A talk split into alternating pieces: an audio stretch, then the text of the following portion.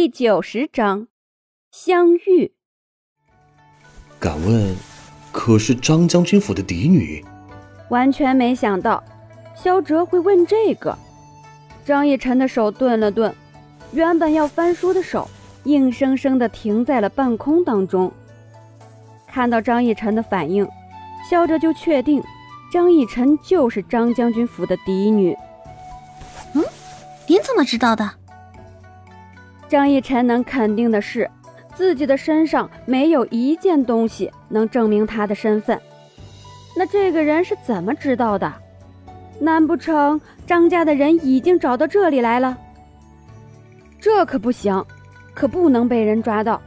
要是自己回去的话，倒还好；但是被人抓回去，那可就太尴尬了。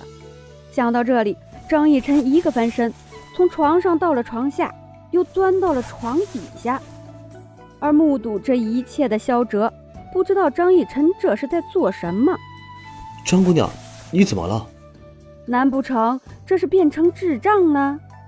张逸晨把手指头伸到嘴边，嘘，别说话，别说我在这里。等会儿我要是被人抓走了，我绝对不会放过你的。我跟你说。说完，继续躲在里面不出来。哈哈哈哈哈。你怎么了？又没有人来抓你，这么紧张干什么？这毕竟是在山上，上来的人还是很少的。张逸琛硬是愣了几秒钟。啊，没有人来抓我啊？那我这么紧张干什么？张逸琛从床底下爬了出来，活动了一下腿，这腿也好的差不多了，现在是能跑能跳。不得不说，这萧哲的医术还是挺厉害的。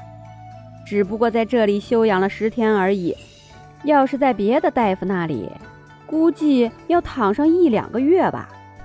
山上要是来了什么人的话，你跟我说一声。坐到了桌子旁边，张逸琛倒了一杯水，咕噜咕噜一口饮尽。为什么？萧哲很不解，为什么张逸琛身为一个嫡女，会如此抗拒将军府的人？难不成将军府的人要逼迫张逸晨做什么事情吗？但是不对呀，张逸晨已经嫁人了，还有什么好逼迫的？疑惑、不解、困惑。张逸晨嘿嘿一笑，其实呢，也没有什么大事情，就是我和我的相公最近有点不和，我就出来散散心嘛。但是没有跟我爹爹说一声。所以他现在啊有点着急，要是我去跟他说了的话，我相公势必会知道我回来了，到时候散心就没得散了。张逸晨解释道。萧哲摇摇头，感叹道：“张姑娘，他好歹也是你的相公，是不是？一点点小事情就生气的话，实在是太不值得了。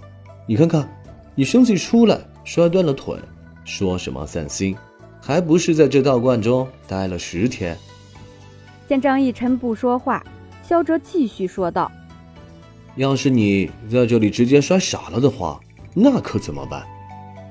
张逸晨可没去想，也没空去想，只想着要是秦洛风找到自己，至少也得八抬大轿将自己抬回去，不然的话，自己绝对不会原谅秦洛风的。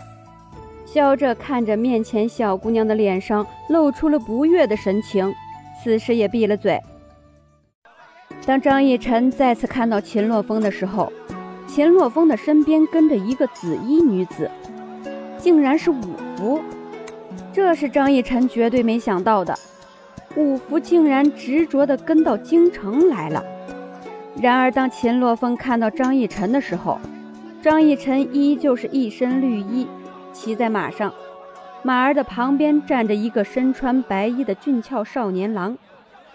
他没见过萧哲，不知道这人和张逸晨是什么关系，但是这心里跟吃到了山楂一样，那叫一个酸啊！两人此时在这纷纷扰扰的京都当中驻足，彼此痴望着对方。张逸晨静静地等着秦洛风说话。等他解释身边的那个五福到底是怎么回事儿，但看秦洛风也没有要解释的样子。此时的秦洛风已经被嫉妒冲昏了头，盯着张逸晨身边的白衣男子，暗自想：这个人无论和张逸晨是什么关系，他都要让他死。张逸晨看着面前的秦洛风，发觉他的目光转移到了萧哲身上，不禁为萧哲担心起来。要是秦洛风想要杀人，那可是很容易的事情，毕竟他以前是杀手，只要他愿意，没有杀不死的人。当然，切姆和张逸晨是两个例外。你不能动他，张逸晨平静地说道，然后一个眼神示意萧哲。萧哲心领神会，牵着马，两人离开了。秦洛风想要上前留住张逸晨，但是看到萧哲的时候，打消了念头。张逸晨的身边都有了别人，他也没有必要再解释为什么五福和他站在一起。转身已经看不到两人，秦洛风虽然不放心，却还是对五福说道：“走吧，我们去找你哥哥。”五福跟在秦洛风的身后。往城门口走去，张逸晨和萧哲两人走累了，到了茶馆，找店小二点了一壶茶，还有几样糕点。那人就是你的夫君吧？萧哲问道。张逸晨点点头，此刻觉得眼前这人比秦洛风可靠。如果不是看到五福的话，也不会这么想。可惜，偏偏让他看到了那一幕。是的。萧哲觉得他好像知道了为什么张逸晨在山上待了十天也没有要回家的意思，只怕是知道自己的夫君外面有人了，估计也是为了表示抗议就没有回家。但眼下那女子趁虚而入，这下张逸晨可是失算了。张姑娘，真不是我说，你要是知道了自己的夫君外面有人了，应该要好好的对你的夫君。让你夫君知道，你才是最好的那个人。你看现在，你出去了十天，这不就趁虚而入了吗？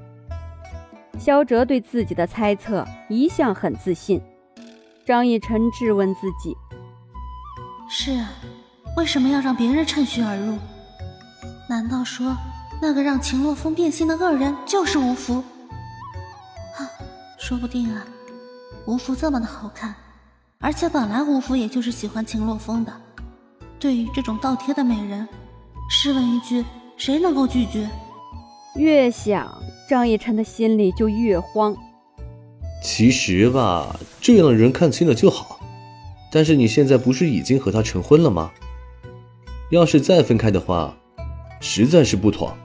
你身为贵族，就应该要学会容忍，毕竟这是贵族的婚姻。萧哲的话，放在这个世界里也并无不妥。但是张逸晨不是这个世界的人啊，他是现代的人，怎么可能允许这样的事情发生在自己的身上？